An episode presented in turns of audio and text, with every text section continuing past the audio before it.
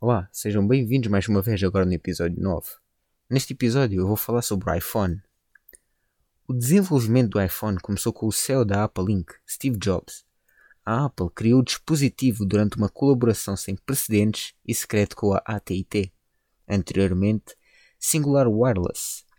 O custo estimado por desenvolvimento da colaboração foram de 150 milhões de dólares ao longo de um período de 30 meses a Apple rejeitou o projeto que tinha rendido o Motorola Rock R E1, uma grande colaboração com a Motorola.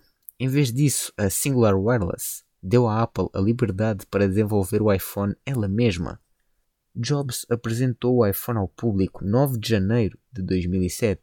Num discurso, o iPhone foi colocado à venda nos Estados Unidos em 29 de junho de 2007, às 6 horas, no horário local. Enquanto centenas de clientes faziam fila fora das lojas por todo o país, o iPhone original foi disponibilizado no Reino Unido, França e Alemanha em novembro de 2007 e na Irlanda e na Austrália no outono de 2008. A 11 de junho de 2008, a Apple lançou o iPhone 3G em 22 países. O 3G foi lançado em mais de 80 países e territórios. A Apple anunciou o iPhone 3GS a 8 de junho de 2009 juntamente com planos para liberá-lo mais tarde. Em junho, julho e agosto, a começar com os Estados Unidos, Canadá e os principais países europeus, a 19 de junho. Em uma tentativa de ganhar um mercado mais amplo, a Apple manteve o iPhone 3G de 8 GB em um preço mais baixo. Houve várias reduções de preço desde o lançamento do iPhone em 2007. A 24 de junho de 2010, a Apple disponibilizou a venda do iPhone 4 nos Estados Unidos, Reino Unido, França, Alemanha e o Japão.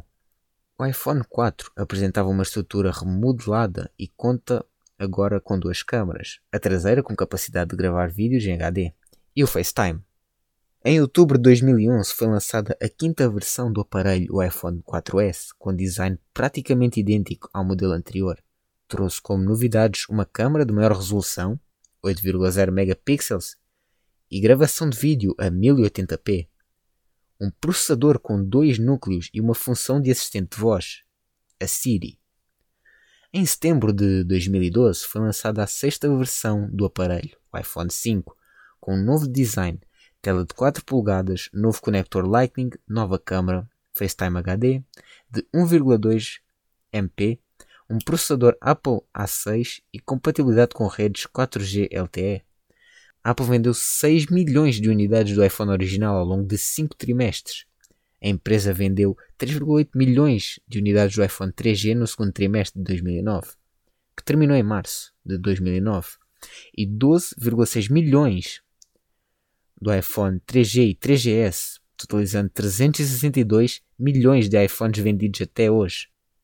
Vendas em 2008 ultrapassaram temporariamente a do BlackBerry da RIM, vendendo 5,2 milhões de unidades, o que fez a Apple brevemente a terceira maior fabricante de telemóveis, apenas depois da Nokia e Samsung.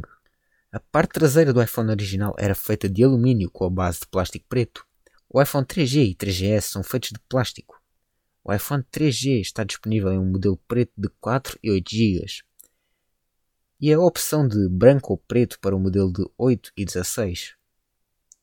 O iPhone 3GS está disponível nas duas cores, independentemente da capacidade de armazenamento. O iPhone 4 é feito de alumínio e vidro na frente e atrás com um aço inoxidável na borda que serve como antena, sendo que existem dois modelos atualmente, o preto e o branco. Lançado a 28 de abril de 2011. O iPhone já recebeu resenhas positivas de críticos como David Pogue e Walter Mossberg, as vendas do iPhone mundialmente já ultrapassaram 160 milhões de unidades, o que já faz dele o produto tecnológico portátil mais vendido da história, superando ícones como o iPod da própria marca, o Walkman da Sony e o Game Boy da Nintendo. Bom, o episódio vai ficando por aqui. Obrigado por ouvirem e até ao próximo.